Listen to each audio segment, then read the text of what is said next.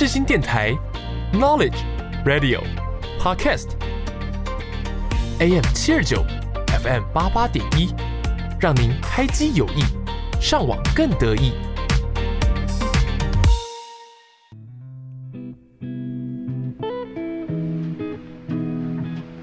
抛开生活的烦恼，探索书中的美好。我是 K，我是 AB，每周一和我们一起躲进舒适圈，享受三十分钟忙里偷闲的时光。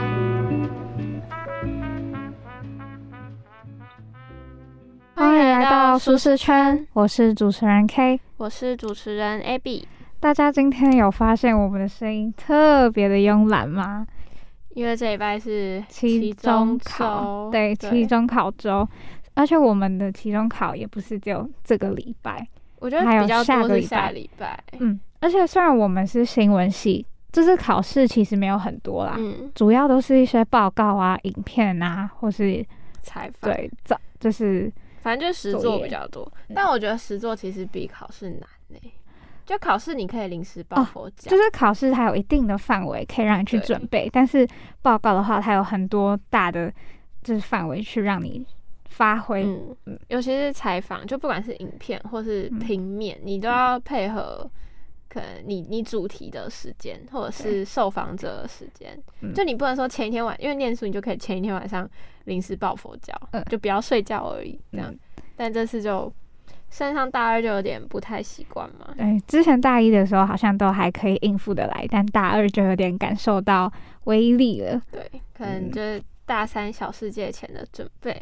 那今天我们呢，就是先这周不跟大家分享就是书籍，我们想要让你们在期中考周有就是精神粮食，可以让你们放松心情。想跟你们介绍一些我们看过的影集，就是想推荐给你们。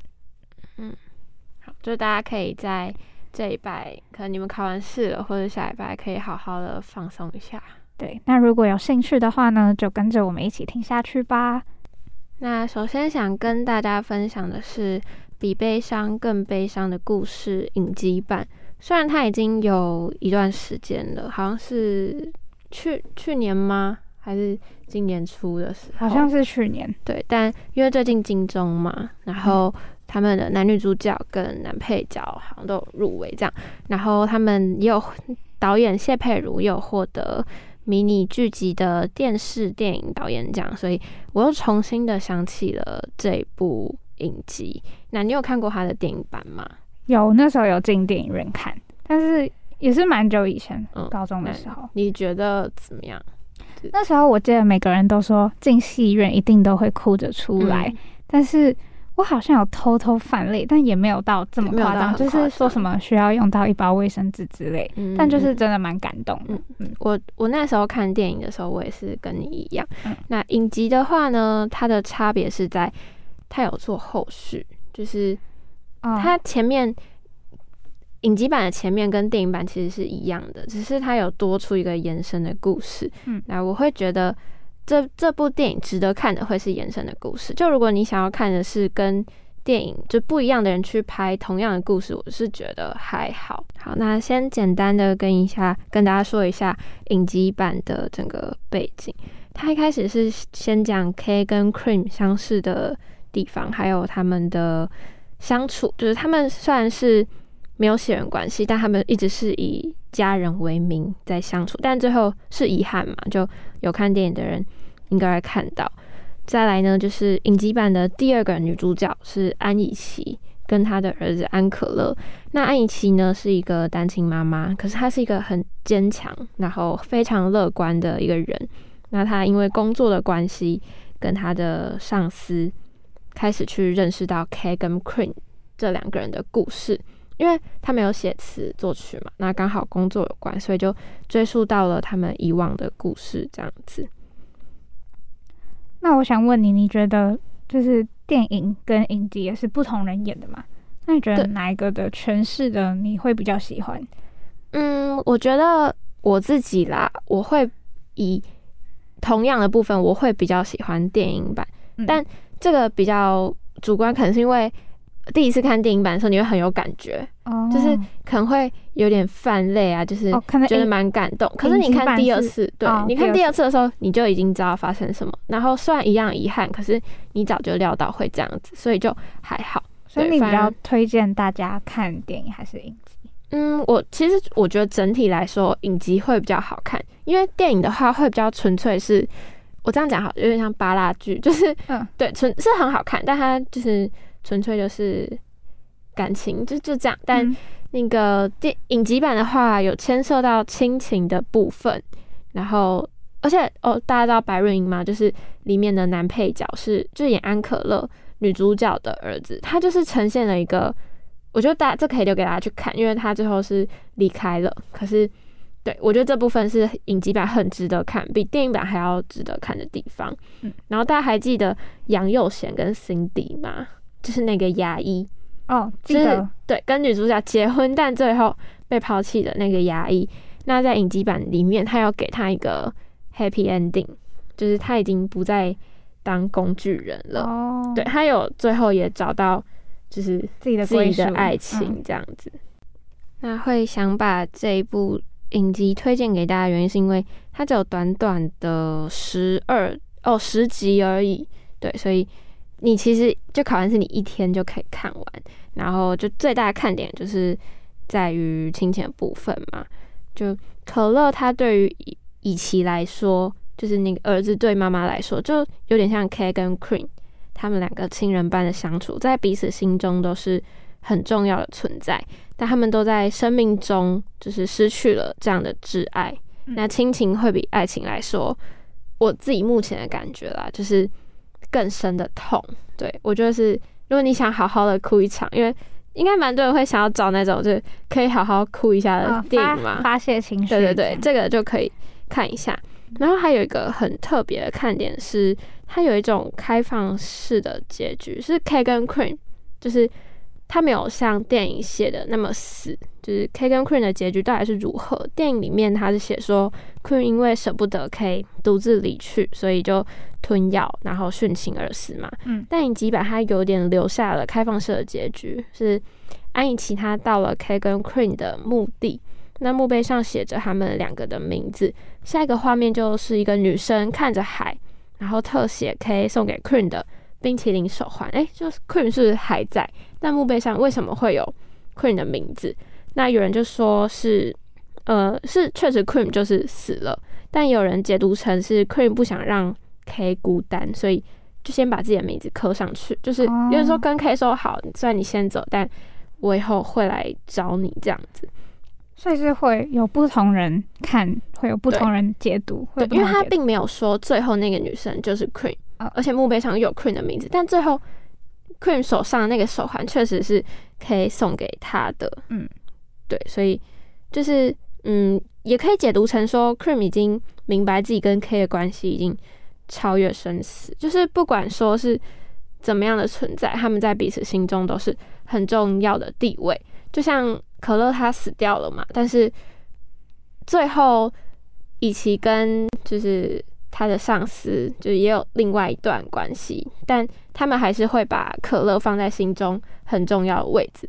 我觉得这是这部影集想要传达的，就是不管在或不在，就是这份爱的存在才是一件最重要的事情。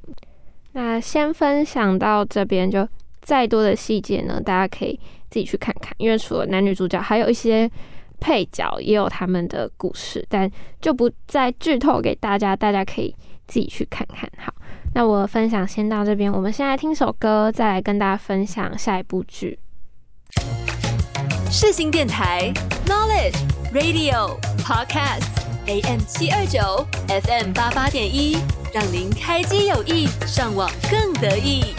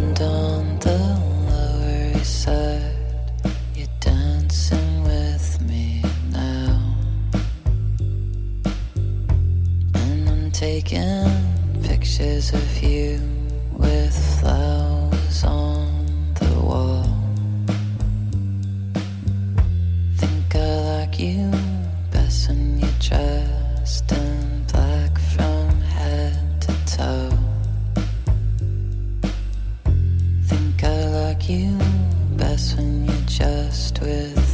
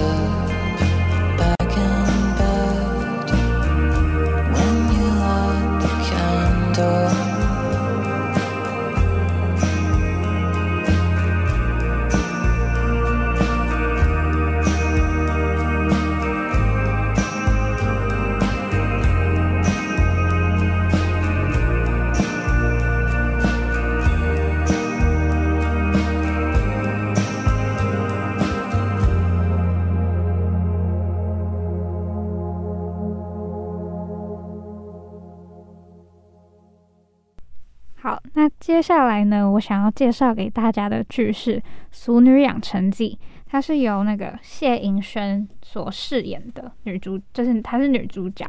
那因为想说最近就是金钟奖，嗯，她也是得到最佳女主角，然后她是双入围，嗯，她一个是入围，就是她其中一个也是《俗女养成记》，但就是她得奖的时候好像感谢错人，对，然后就是有造成就是蛮大的回响，就是大家都很热烈的在讨论这件事情，所以就也让我想到他这部剧，因为我两他出了两季，我两季都有看，嗯，那那我想先简单就是跟大家说他大概在演什么，就第一季呢，他就是在讲一个三十几岁快四十岁的一个女女人，她在。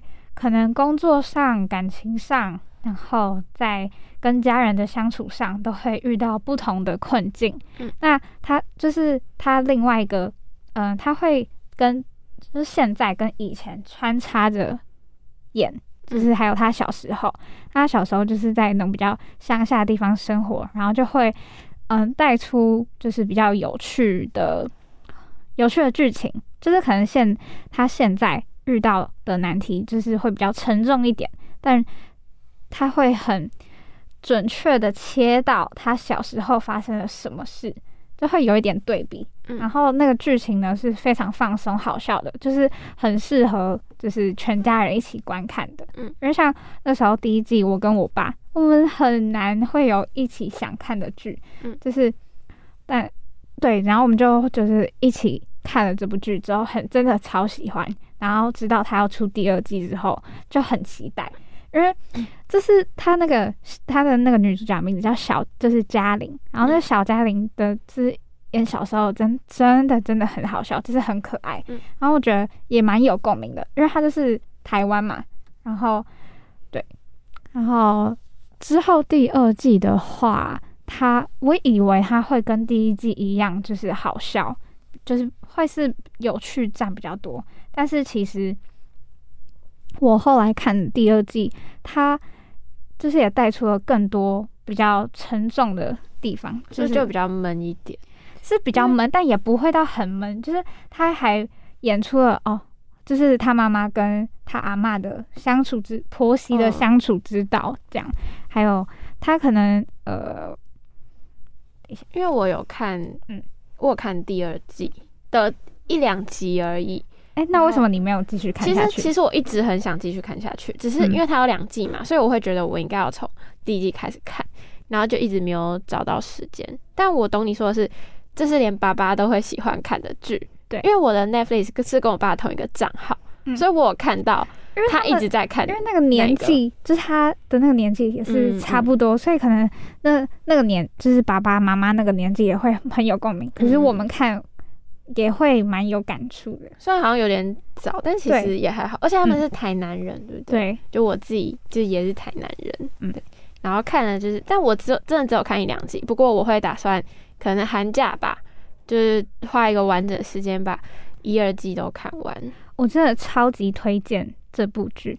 反正它第二季呢，就是在讲说，他就是女主角陈嘉玲，她原本第一季。都是在台北打拼，但后来他就是他有说，就是婚姻这一块，他原本有一个即将要结婚的老公，嗯，然后就最后就还是分手了，嗯，这样，然后他可能打击也是蛮大，还有工作上啊什么的，然后他就想说回到台南休息一下，回台南定居，然后他也独独自在台南买房，然后他说面对四十岁之后，就是这个人生的下半场。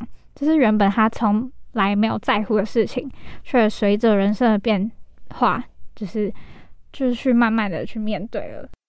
他带出的议题也蛮多，像是那个就是嘉玲的弟弟呢，他是喜欢男生的，然后他那时候也因为姐姐上台北嘛，那他家里是开中药行的，然后他就想说，好吧，那就帮家里就是。继承家业，开就是继续开中药行，然后可能帮忙转型之类的。然后他就也是待在台南，但他就是一直喜欢，他其实是喜欢男生的，就还有带出这个这个议题，这样有父母的反应是吗？那他弟弟呢？被在出柜的时候是逼不得已的，就有点像是要救场，反正就是在他阿妈的灵堂那个时候，他就为了要跟，就是可能要跟，就是。维护姐姐，然后就是逼不得已就说出了他出轨这件事情。然后他在讲他出轨之后，就是被他大姑姑批判这样就可能被他骂说，哎，怎么这么不孝顺之类的，就是怎么会这样？但就是早就知道实情的妈妈，她就维护了她的儿子，就是跟就是骂他姑姑说，就是这是这是我们家自己的事，就是不干你的事，这样就是他维护他儿子。然后事后呢，就是他他就跟他们说，就是他其实早就知道，就是是在他。好像小时候翻翻日记的时候就发现了，所以他很早很早之前就发现，但是他妈妈选择就是不讲，这样，然后他就说他其实一开始知道的时候，也有想说该怎么办，就是想要去改变这件事情。对，就因为他妈妈可能也没有遇到过这种事，但我觉得他还是很开明，他最后还是选择就是不戳破，然后可能去默默的去支持他，也对。那你会选择这一部剧推荐给大家，原因是什么？是有什么陈嘉玲遇到的事情，就可能你觉得是大家也会有共鸣的，然后他的处理方法也是值得大家去参考的吗？嗯，因为之所以想推出这部剧，是因为他带出的问题都是很多人可能正在经历的，或是一定会在人生中遇到的事情，所以。就是非常值得去看，然后看他是怎么解决的之类。然后陈嘉玲这个角色也被塑造的非常的直率直接，这样。嗯，那他那时候结束婚约，然后也去辞职了之后，他就所以他等于他的生活重心都没了。嗯，然后所以他那时候他其实心里很难过，很难过。然后他就是他后来是。他一定很悲伤，但是他最后还是，就是他经过五个阶段，就是否认、愤怒、讨价还价、沮丧。他然后就是他很难过之后，但他最后还是接受了他。在经过呢，就是非常歇斯底里，然后很疯的哭了哭过大哭一场之后，就是他用，就是他的表演，就是去呈现。又大声的，就是呐喊出了很多人现在很多人在面对人生转折点的时候的心声，嗯嗯，所以大家看了应该会是很有共鸣的，会非常，而且会也是它有很多一些很暖心的片段，嗯，你说人吗？对，就是人或剧情、角色塑造那些，我觉得都是你在看的时候都会觉得哇，就是很有正能量吗？就是。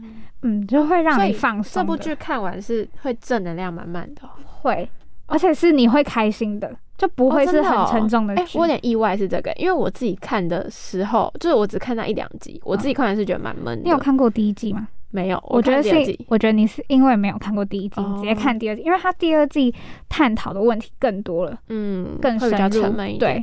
但是它还是会穿插一些好笑的东西，所以整体来说看完会是有正能量的。嗯，就是一定要一二季搭配着看。嗯嗯嗯。好，那我们今天的分享呢就到这边结束。那希望大家呢会喜欢我们两个分享的剧。对，如果有空就可以去看看。这样对。那如果有什么心得呢，也可以跟我们分享。那下周一同一个时间呢，也要继续收听我们的节目哦。那我们下次再见，拜拜。他就活在我心上，撑着一把伞，却站在我梦旁。我的头发有月光的柔长，却卷不起一朵云的形状。它两颊发着光，眼神是迷茫，却留给我想象。怎样的美梦，你才不会醒呢？如今的夏天，花都开好了，我们的爱在萤火虫的夏天，时间就像那。盛开的睡莲，只是那一切就像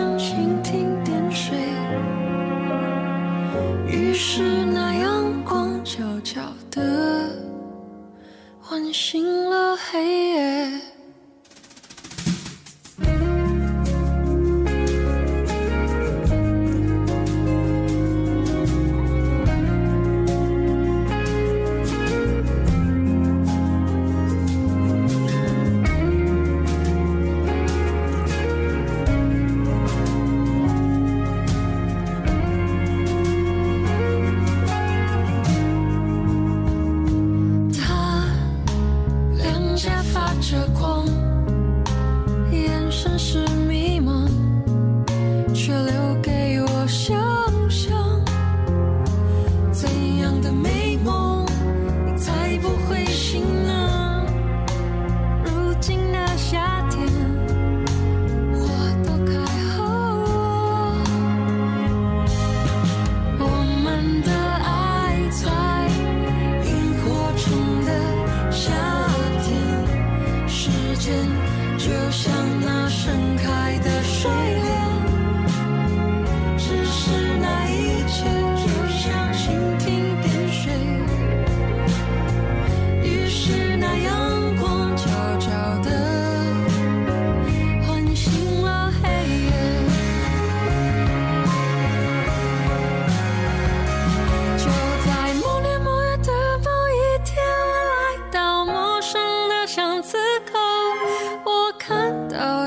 熟悉的背影降落